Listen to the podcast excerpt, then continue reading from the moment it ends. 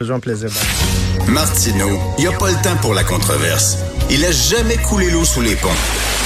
C'est lui qui la verse. Vous écoutez Martino. Cube, Radio. Alors, comme tous les mercredis, nous discutons avec Elsie Lefebvre, analyste politique et chroniqueuse au Journal de Montréal. Salut Elsie. Allô, Richard. Alors, euh, PSPP était un peu plus tôt à l'émission avec moi, puis bon, il s'est expliqué là, sur son refus de prêter un serment au roi.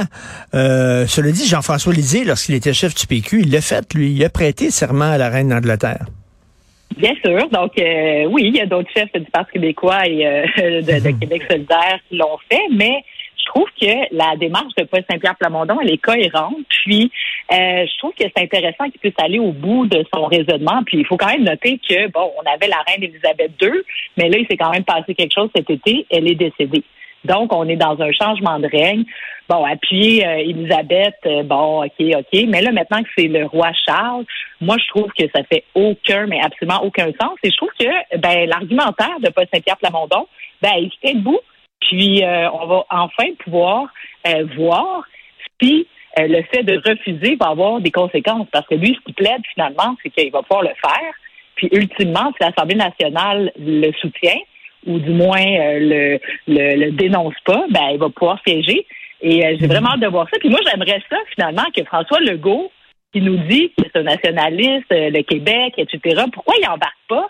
Puis que les 125 députés de l'Assemblée nationale sont pas comme Paul Saint-Pierre Plamondon et refusent de prêter serment au roi Charles. Écoute, là, attends une minute, là, on va voir le Bernard Drinville prêter serment au roi. Moi, là, écoute, c'est les ailes, le poulet puis la bière. Là. Quand je vais regarder ça, je veux voir ça. Là. non, non, mais exactement, exactement. Puis, euh, tu sais, Saint-Pierre Plamondon, c'est un avocat, donc c'est quelqu'un qui connaît aussi le, le droit. Puis c'est intéressant quand il dit, bon, on a analysé euh, le règlement de l'Assemblée nationale et puis aussi sur cette question du, euh, du serment. Puis, en fait, ce qui est obligatoire selon le règlement de l'Assemblée nationale, c'est de porter allégeance au peuple du Québec. Donc, il y a deux serments lorsqu'on devient député.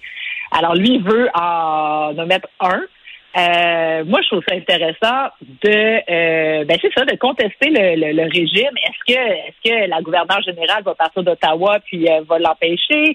Euh, C'est quoi là On va écrire au Royaume-Uni pour dire ah non non, la, tu sais, Mais- qu'est-ce qui va se passer? Mais oui, on a l'air de voir. Mais tu sais, je pense que c'est ça que les gens aiment de Paul Saint-Pierre Plamondon. Même si t'es pas indépendantiste, mettons, là, tu peux dire, au moins, ce gars-là, il est cohérent, il est transparent, il est clair. Ce que tu vois, c'est ce que tu as. Exactement. Puis j'ai bien hâte de voir la suite. Le jour, bon, c'est certain que dans un an, si on parle de ça, puis euh, qui est encore en train de faire des démarches, je suis pas certaine là, que c'est le dossier de la priorité nationale. Ceci dit, là, c'est le moment.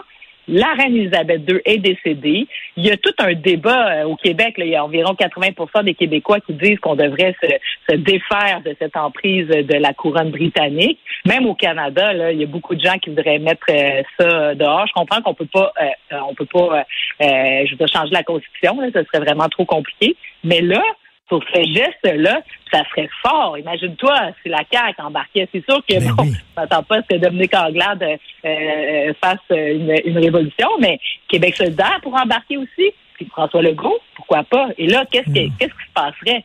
Saint Trudeau va empêcher les élus québécois de siéger à l'Assemblée nationale, ça se passerait pas.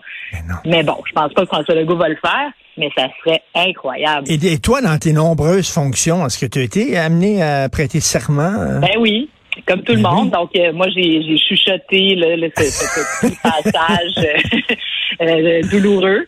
Mais oui, bon, je l'ai fait. Québec solidaire et le Parti québécois avaient trouvé la manière à la dernière élection. Donc, euh, ils ont prêté là. dans un bureau caché. Bah, c'est ça. Mais ça reste complètement absurde. Puis, ce que ce qu'amène Saint-Pierre Plamondon en disant on envoie 68 millions par année pour payer pour euh, cette institution complètement désuète, inutile et rétrograde et finalement vieillotte. euh, je veux dire, ça fait aussi, à un moment donné, c'est quoi ça? Comment se fait-il qu'on bouge pas, puis qu'on rentre là, là, euh, tu sais, à quatre pattes, là, on, on passe en dessous du tapis juste parce que, bon, euh, il y a une constitution qu'on n'a pas signée par ailleurs qui, qui dit une affaire complètement, absolument absurde. Non, mais sérieusement, Ben on est en 2022. Moi, je, je, je, je- c'est ça. Fait que bref, j'ai vraiment hâte de voir qu'est-ce qui va se passer. Puis Oui, tout à fait. députés du Parti québécois, tu sais, t'as quand même Pascal Bérubé, euh, t'as Joël Arsenault, les trois vont se tenir. Euh, qu'est-ce qui va arriver? Quoi, les gardes, les gardes de l'Assemblée nationale vont les empêcher de rentrer au Salon Bleu? Euh, qu'est-ce qui va arriver? Je trouve que c'est euh, c'est un geste d'éclat et symbolique. Puis bon, la suite, on va la connaître la semaine prochaine. OK Canada, écoute, la bonne nouvelle là-dedans, c'est que les gens ont vraiment réagi très fortement en disant c'est inacceptable ce qui se passe. Ah, c'est clair. Puis Hockey Canada, moi, ce que je veux là, on a appris quoi? C'est une organisation qui, euh, qui, qui, qui, qui, a un budget de 140 millions par année. Euh, le, le, PDG sortant gagnait un million, puis semble-t-il qu'il y avait même des ristournes sur les cachets des commandites. Ah, euh, c'est une organisation sclérosée euh, qui est euh, sexiste, puis c'est ça l'enjeu aussi. sais, là, on a un cas qui a ressorti, mais semble-t-il que 20, 20 euh, autres cas de, de viol comme ça qui auraient été camouflés. Donc, qu'est-ce qui va ressortir de tout ça? Moi, je pense que ça prend une grande enquête publique sur, sur cette organisation-là. L'autre affaire que j'ai trouvé complètement folle, c'est de savoir que c'est Hockey Canada quand même. C'est notre sport national au, Canada, bon, au Québec. Et là, aucune emprise gouvernementale là-dessus. par exemple, on envoie nos enfants dans des garderies, on envoie bon les personnes âgées dans des sortes de personnes âgées. Si euh, ces institutions-là respectent pas les règles de base, ben on peut enlever des permis, on peut leur empêcher de, de continuer. Mais là, Hockey Canada, non, on peut rien faire. Donc nos jeunes, pour la plupart, c'est des mineurs là qui sont membres de Hockey Canada, sont dans une organisation. Euh, ben, possiblement, euh, tu sais, je veux dire, il y a un aspect là-dedans qui, non pas criminel, mais bref, qui est complètement hors de l'éthique. Ben Puis le, gouvernement canadien pouvait rien faire, à part enlever ses, billes au niveau du financement. C'est complètement absurde. Quand tu penses que Justin Trudeau, euh, sa seule option, c'était de dire, bon, ben, on va créer un, Hockey Canada 2.0, euh, puis on va créer une nouvelle entité. C'est fou raide. J'en reviens pas de ça. Puis moi, je trouve qu'on devrait se servir de ça pour dire, bon, pourquoi pas, ça, ça va prendre des, des mois, là, voire des années avant que la réputation de cette organisation-là se, se, rétablisse. Pourquoi on créerait pas notre Hockey Québec? Là, on l'a, Hockey Québec, ben une équipe nationale de hockey, qu'on n'enverrait pas nos jeunes, comme ça se fait en Écosse. Tu sais, l'Écosse peut jouer, par mhm. exemple, euh, les tournois de la Coupe mondiale euh, avec euh, avec le drapeau écossais. Pourquoi le Québec, puis il y a, y a un groupe au Québec là, qui, qui revendique ça, là, équipe Hockey Québec, pour enfin avoir une équipe. Ça permettrait à plus de jeunes Québécois de pouvoir avoir de l'expérience à l'international, parce qu'on ne se cachera pas, là, c'est une organisation contrôlée dans l'Ouest par des Anglos. Les hmm. Québécois ont à peu près aucun, mais aucun pouvoir là-dedans, ni même les francophones.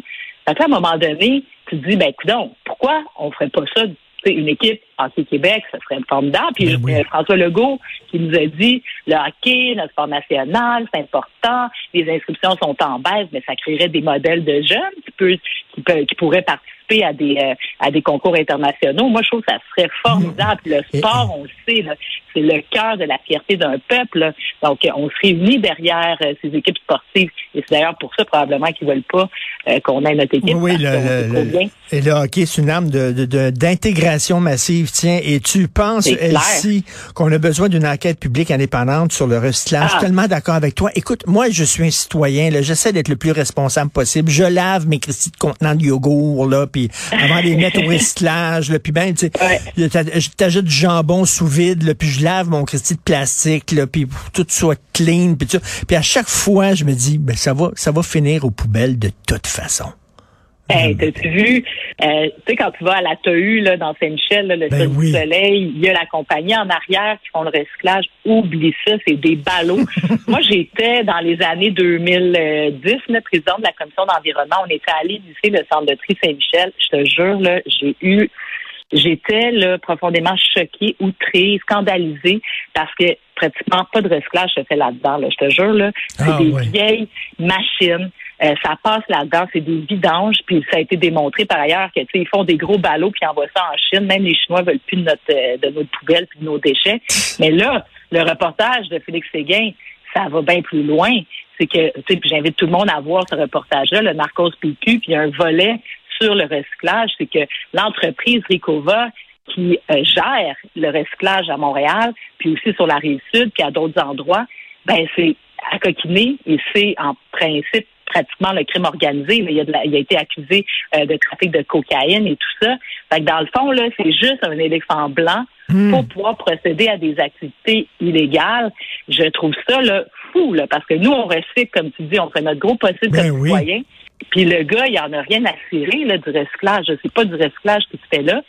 Et donc, dans le reportage, on va vraiment loin. Là. Donc, même la GRC est au courant, la gen- gendarmerie royale, la SQ. Puis là, ça, ça continue de se passer. Là, tu Valérie Plante qui a dit Ah, on va y envoyer, on va lui enlever un contrat. Donc, ça, c'est pour le centre de tri à la Chine. Sauf que qu'est-ce qui se passe avec celui de Saint-Michel, puis qu'est-ce qui se passe Ben avec oui. les activités de Ricova partout au Québec? Moi, je pense que ça va bien au-delà du municipal. Ça nous prend une enquête publique indépendante du fait. gouvernement du Québec, parce que c'est la même affaire. On a parlé souvent là, des déchets, que c'était justement là, des entreprises un peu louchaux là, qui, qui s'occupaient de ça à travers le Québec pour les poubelles. Mais c'est la même affaire pour le recyclage. Je trouve ça épouvantable. Comme citoyen, c'est à peu près la seule affaire qu'on peut faire pour avoir vraiment Ben un oui. impact là, sur notre société en termes de développement durable. Puis c'est la c'est la mafia qui est là-dedans. C'est fou, là. Ben oui, Puis tu dis à un moment donné à quoi, à quoi ça sert? Je vais arrêter de, de le faire d'abord, de recycler puis tout ça, et ce qui serait une mauvaise idée. Mais effectivement, qu'est-ce que le, le crime organisé fait là-dedans? Vraiment, il faut faire un sacré ménage. Là.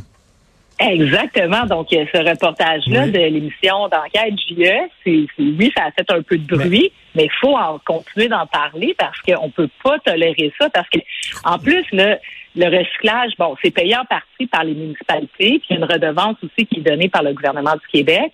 Puis donc, l'entreprise, dans le fond, elle va, en guillemets, vendre ses déchets. Ben, ses déchets, excuse-moi. c'est, des déchets, mais des ballots de recyclage. Mais nos ballots sont tellement contaminés que dans le fond, c'est juste un ramassis de déchets qui se mettent dans des cubes puis envoie ça dans des containers. Donc, en plus, Ben dans oui, le fond, on participe à la pollution parce qu'on t'envoie ça dans d'autres pays. Fait que quand tu vas à Saint-Michel, il y a comme un genre de stationnement là, rempli de centaines de milliers de ballots qui traînent là, qui pourrissent à la pluie. Fait qu'il n'y a plus rien à faire avec ça. Puis quand tu vas dans le centre de tri, c'est épouvantable. En plus, Hum, Ben, ben écoute, euh, Elsie, merci, Ah, c'est- merci de parler de ça parce qu'effectivement, c'est un scandale. Cela dit, le crime organisé est très écolo parce que il lave l'argent sale. Déjà, c'est Ah, beau. merci, Elsie Lefebvre. Bonne semaine. Exactement. Bye. Salut.